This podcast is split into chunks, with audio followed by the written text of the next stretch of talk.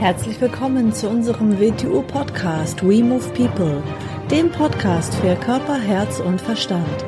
Wir sind Alfred Johannes Neudorfer und Rosa Ferrante Banera und in unserem Podcast beschäftigen wir uns mit den Themen persönliche Weiterentwicklung, Gesundheit, Kampfkunst, Philosophie und Menschsein.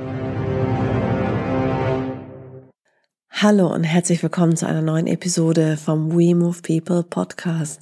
Wir haben heute eine schöne Geschichte herausgesucht und die Geschichte ist die Geschichte von Mushkil Gusha und die lese ich jetzt einmal vor. Es war einmal, da lebte keine tausend Meilen von hier entfernt ein armer, verwitweter Holzfäller mit seiner kleinen Tochter. Er pflegte jeden Tag in die Berge zu gehen, um Brennholz zu schlagen, das er anschließend nach Hause schleppte und bündelte. Danach frühstückte er und marschierte in die nächstgelegene Stadt, wo er das Holz verkaufte und vor der Rückkehr etwas ausruhte. Eines Tages, als er sehr spät nach Hause kam, sagte das Mädchen zu ihm Vater, manchmal wünsche ich mir, dass wir etwas Besseres zu essen hätten eine größere Auswahl an Speisen. Freilich, mein Kind, erwiderte der alte Mann. Morgen werde ich früher als üblich aufstehen. Ich werde höher in die Berge hinaufsteigen, wo es mehr Holz gibt, und ich werde eine sehr viel größere Menge davon mitbringen. Ich werde gleichzeitig und frühzeitig zu Hause sein. Ich werde das Holz eher bündeln und ich werde dir allerlei leckere Dinge mitbringen. Am nächsten Morgen erhob sich der Holzfäller vor Tagesanbruch und begab sich in die Berge. Er arbeitete sehr hart, schnitt das Holz, bearbeitete es, band es zu einem riesigen Bündel zusammen, das er auf den Rücken in sein kleines Haus trug.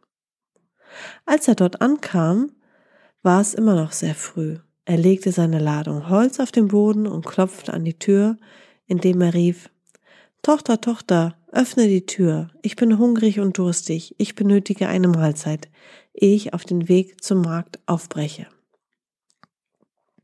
Aber die Tür blieb verschlossen. Der Holzfäller war so müde, dass er sich auf den Boden legte und schon bald neben seinem Bündel Holz einschlief. Das kleine Mädchen, das sich dessen, was sie in der vorhergehenden Nacht besprochen hatten, nicht mehr erinnerte, lag tief schlafend in seinem Bett. Als es einige Stunden später erwachte, stand die Sonne bereits hoch am Himmel. Der Holzfäller klopfte nochmals an die Tür und rief Tochter, Tochter, komm rasch, ich muss etwas essen und auf den Markt gehen, um das Holz zu verkaufen, denn es ist bereits sehr viel später, als ich üblicherweise aufzubrechen pflege. Aber das kleine Mädchen, das sich des Gespräches, das sie in der vorhergehenden Nacht geführt hatten, nicht mehr erinnerte, war inzwischen aufgestanden und hatte sich, nachdem sie das Haus aufgeräumt hatte, auf einen Spaziergang begeben. Da sie in ihrer Vergesslichkeit annahm, dass ihr Vater immer noch in der Stadt sei, hatte sie die Türe abgeschlossen. Da dachte der Holzfäller, es ist nun recht spät, um in die Stadt zu gehen. Ich will deshalb in die Berge zurückkehren, ein weiteres Bündel Holz fällen und es nach Hause tragen und morgen eine doppelte Ladung auf den Markt bringen. Den ganzen Tag mühte sich der alte Mann im Walde ab, fällte Holz und schnitt die Äste ab. Als er mit dem Bündel und den als er mit dem Bündel auf den Schultern wieder zu Hause ankam, war es Abend. Er legte eine Last hinter dem Haus ab, klopfte an die Tür und sprach Tochter, Tochter, öffne die Tür. Ich bin müde und ich habe den ganzen Tag nichts gegessen. Ich habe ein zweites Bündel Holz, das ich morgen auf dem Markt zu tragen hoffe.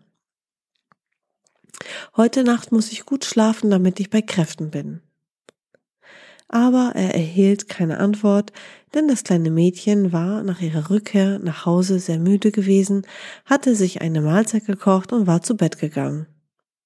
Zuerst war sie recht besorgt, dass ihr Vater nicht zu Hause gewesen war, aber sie kam zu der stillen Überzeugung, dass er in der Stadt übernachtet haben müsse. Der Holzfäller, der sich wiederum vor verschlossener Tür sah, müde, hungrig und durstig war, legte sich erneut neben sein Holzbündel und schlief ein. Es gelang ihm nicht, wach zu bleiben.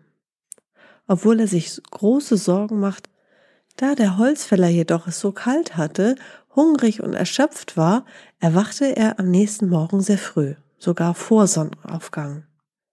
Er setzte sich auf und schaute um sich, aber er konnte nicht sehen. Und dann geschah etwas Seltsames.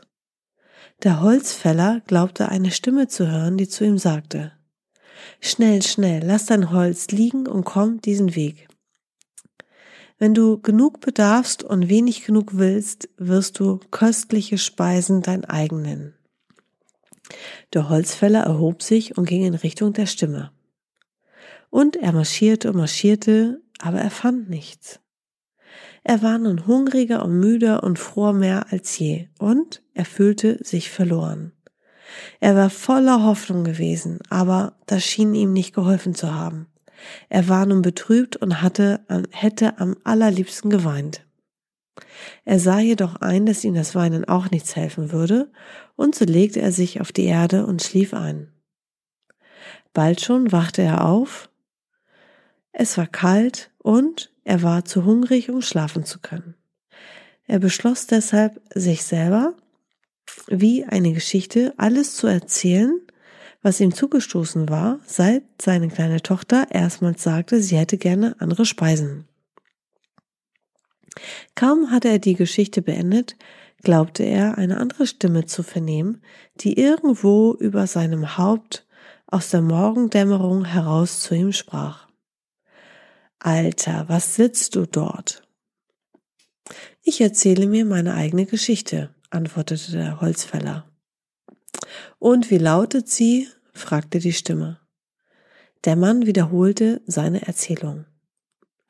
Nun gut, erwiderte die Stimme. Und dann forderte sie den Holzfäller auf, seine Augen zu schließen und die Beine so zu bewegen, als ob er eine Stufe heraufsteigen würde. Aber ich sehe keine Stufe, meinte der Alte. Mach dir nichts draus, aber tu so, wie ich es dir gesagt habe, antwortete die Stimme. Der alte Mann tat, wie man ihm befohlen hatte. Sobald er die Augen schloss, fühlte er, dass er aufrecht stand, und als er seinen rechten Fuß hob, verspürte er etwas wie eine Stufe unter sich. Er begann dieses etwas zu besteigen, das eine Treppe zu sein schien.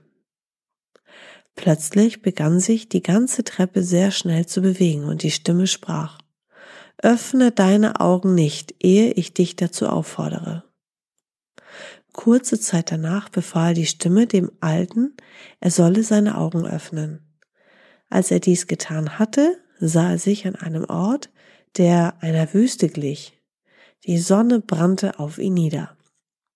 Er war von einer unübersehbaren Masse Kieselsteine umgeben, Kiesel in allen Farben, rot, grün, blau und weiß.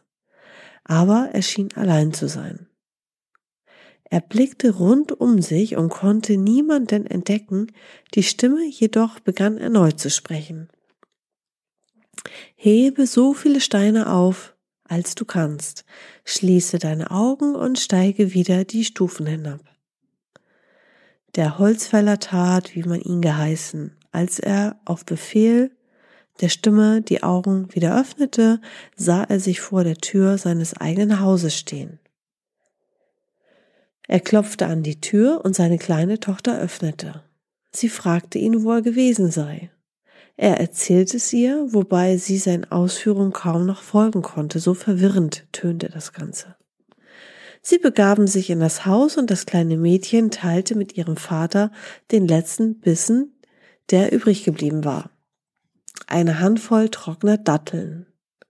Als sie ihr Mahl beendet hatten, glaubte der Alte, erneut eine Stimme zu hören, die genau gleich tönte wie jene, die ihn aufgefordert hatte, die Treppe zu besteigen. Die Stimme sprach, obwohl du es vielleicht nicht weißt, bist du von Muschkelguscha errettet worden. Erinnere dich der Tatsache, dass Muschkelguscha stets anwesend ist. Sorge dafür, dass du jeweils Donnerstag nachts einige Datteln isst, gib einige davon einem Bedürftigen und erzähle die Geschichte von Muschkel Guscha. Oder mache im Namen von Muschkel Guscha jemanden ein Geschenk, der den Notleidenden helfen wird. Vergewissere dich, dass die Geschichte nie, gar nie vergessen wird. Falls du dich so verhältst und falls dies auch jene tun, denen du die Geschichte erzählst, werden Menschen in echter Not stets ihren Weg finden. Der Holzfäller legte alle Steine, die er aus der Wüste mitgebracht hatte, in eine Ecke seines kleinen Hauses. Sie sahen wie ganz gewöhnliche Steine aus und er wusste nicht, was er mit ihnen anfangen sollte. Am nächsten Tag nahm er ein riesiges Bündel Holz mit auf den Markt und verkaufte es ohne Schwierigkeiten zu einem hohen Preis. Als er nach Hause zurückkehrte, brachte er seiner Tochter allerlei Nahrungsmittel mit, die sie nie zuvor gekostet hatte. Nachdem sie gegessen hatten, sprach der alte Holzfäller. Nun werde ich dir die ganze Geschichte von Muschkel Guscha erzählen. Muschkel ist der Tilger aller Schwierigkeiten. Unsere Schwierigkeiten sind vom Muschkel Guscha aus dem Weg geräumt worden und wir müssen uns dessen stets erinnern. Beinahe eine Woche lang ging der Alte seiner gewohnten Arbeit nach. Er erklomm die Berge, brachte Holz zurück, aß etwas, trug Holz auf den Markt und verkaufte es. Stets fand er ohne Schwierigkeiten einen Käufer. Nun kam der nächste Donnerstag und, wie der Mensch nun eben beschaffen ist, der Holzfäller vergaß die Geschichte von Muschkel Guscha zu erzählen. Spät abends ging im benachbarten Haus das Feuer aus. Die Nachbarn besaßen nichts, womit sie das Feuer hätten neu entfachen können, und so gingen sie zum Hause des Holzfällers. Sie baten, Nachbar, Nachbar, entzünde uns einen Span an einer deiner herrlichen Lampen, die wir durch das Fenster leuchten sehen. Was für Lampen? fragte der Holzfäller. Komm zu uns heraus, sprachen die Nachbarn, und sieh, was wir meinen. Der Holzfäller trat aus dem Haus und sah dann ganz deutlich unzählige strahlende Lichter, die durch das Fenster schienen. Er ging in seine Behausung zurück und stellte fest, dass das Licht von jenen Kieselsteinen stammte, die er in einer Ecke des Zimmers angehäuft hatte. Aber die Strahlen dieses Lichts waren kalt. Zum Entfachen eines Feuers konnten sie nicht verwendet werden. Er kehrte deshalb zu den Nachbarn zurück und sprach, Nachbarn, es tut mir leid, aber ich habe kein Feuer. Und dann schlug er die Türe vor ihren Nasen zu. Sie waren verärgert und verwirrt. Murrend kehrten sie nach Hause zurück. Der Holzfäller und seine Tochter bedeckten die strahlenden Lichter schnellstens mit jenem Stück Tuch, das sie finden konnten. Sie fürchteten, dass jemand sehen könnte, was für Schätze sie besaßen. Am nächsten Morgen, als sie die Tücher von den Steinen entfernten, entdeckten sie, dass es kostbare strahlende Edelsteine waren. Sie brachten die Juwelen Stück für Stück in die benachbarten Städte, wo sie sie für viel Geld verkauften. Nun beschloss der Holzfäller für sich und seine Tochter einen wunderschönen Palast zu errichten. Sie suchten dafür einen Platz aus, der sich direkt gegenüber dem Schlosse ihres Königs befand. In kurzer Zeit entstand dort ein herrliches Bauwerk. Nun hatte der König eine wunderschöne Tochter, und als diese eines Morgens aufstand, erblickte sie gegenüber dem Palast ihres Vaters eine Art Märchenschloss. Sie war erstaunt. Sie fragte ihre Diener, wer hat dieses Schloss gebaut? Welches Recht erlauben diese Leute so nah unserem Palast zu bauen? Die Diener gingen aus, um Erkundigung einzuziehen. Nach ihrer Rückkehr erzählten sie der Prinzessin die Geschichte, so gut sie dieselbe in Erfahrung hatten bringen können. Die Prinzessin ließ die kleine Tochter des Holzfällers zu sich kommen, da sie sehr böse auf sie war. Als sich die beiden Mädchen jedoch kennenlernten und miteinander gesprochen hatten, wurden sie alsbald gute Freundinnen. Sie begannen sich täglich zu sehen und schwammen und spielten in dem Wasserlauf, den der König für seine Tochter hatte errichten lassen. Einige Tage nach ihren ersten Zusammentreffen hängte die Prinzessin ihr schönes, wertvolles Halsband an einem Baum, der gerade neben dem Wasserlauf stand. Als sie aus dem Wasser stieg, vergaß sie ihr Halsband, und als sie zu Hause angelangt war, glaubte sie es verloren zu haben. Die Prinzessin dachte eine Weile darüber nach und kam dann zur Schlussfolgerung, dass die Tochter des Holzfällers ihr Halsband gestohlen hätte. Sie erzählte es ihrem Vater, und dieser ließ den Holzfäller verhaften, er konfiszierte dessen Schloss und erklärte den gesamten Besitz des Holzfällers zur Wiedergutmachungssumme. Der alte Mann wurde ins Gefängnis geworfen und die Tochter ins Waisenhaus gebracht. Wie es in diesem Lande Sitte war, holte man den Holzfäller nach einer gewissen Zeit aus dem Kerker und brachte ihn auf den großen öffentlichen Platz, wo man ihn an einen Pfahl ankettete und ihm eine Tafel an dem Hals hängte. Und auf dieser stand geschrieben, so geht es jenen, die den König bestehlen. Zuerst versammelten sich die Leute um ihn herum, spotteten und warfen ihm Gegenstände an. Er war äußerst unglücklich, aber wie der Mensch schon einmal beschaffen ist. Bald schon hatten sich alle an den vor dem Pfosten sitzenden Alten gewöhnt und schenkten ihm nur noch geringe Beachtung. Gelegentlich warfen sie ihm etwas Essbares zu, gelegentlich auch nicht. Eines Tages hörte er zufällig, wie jemand erwähnte, dass es Donnerstagnachmittag sei. Plötzlich kam ihm der Gedanke, dass bald der Abend Muschkel Guschas da sein würde, der Abend jenes Erlösers aus allen Schwierigkeiten, dessen er während so vieler Tage zu gedenken vergessen hatte. Kaum hatte er diese Überlegung angestellt, als ihm ein Barmherziger im Vorbeigehen eine kleine Münze zuwarf. Der Holzfäller rief, Großzügiger Freund, du hast mir Geld geschenkt, das mir nichts nützt. Denn deine Freundlichkeit jedoch, wenn deine Freundlichkeit jedoch so groß wäre, dass du eine oder zwei Datteln kaufen, dich zu mir setzen und sie gemeinsam mit mir essen würdest, so wäre ich dir unendlich dankbar. Der Barmherzige ging und kaufte einige Datteln. Die beiden Männer setzten sich und aßen sie gemeinsam auf. Als sie ihr Mahl beendeten, erzählte der Holzfäller dem Fremden die Geschichte von Muschkel Guscha. Ich glaube, du bist verrückt, sprach der freigebige Mann. Aber er war ein freundlicher Mensch, der selber zahlreiche Schwierigkeiten hatte. Als er nach diesem Zwischenfall nach Hause kam, sah er, dass all seine Probleme gelöst waren, und damit begann er viel über Muschkel Guscha nachzudenken.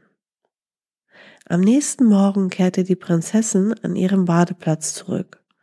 Als sie ins Wasser steigen wollte, sah sie etwas auf dem Boden des Wasserlaufs liegen, das wie ihr Halsband aussah. Beim Versuch zu tauchen und den Gegenstand wiederzuholen, musste sie niesen. Als sie den Kopf aus dem Wasser streckte, bemerkte sie, dass das vermeintlich auf dem Boden des Wasserlaufs liegende Halsband nur eine Widerspiegelung war. Es hing nach wie vor an jenem Ast, an den sie es vor langer Zeit gehängt hatte. Die Prinzessin nahm ihr Halsband an sich und rannte aufgeregt zu ihrem Vater, um ihm zu erzählen, was geschehen war. Der König befahl, dass der Holzfäller freigelassen werde und ihm öffentlich Abbitte getan werden sollte.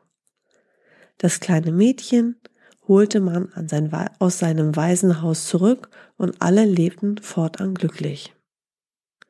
Dies waren einige Ereignisse aus der Geschichte von Muschkel Guscha. Es handelt sich dabei um eine sehr lange Geschichte, die kein Ende nimmt. Sie hat zahlreiche Formen, einige davon werden überhaupt nicht als Geschichte von Muschelguscha bezeichnet, so dass sie von den Leuten nicht als solche erkannt werden.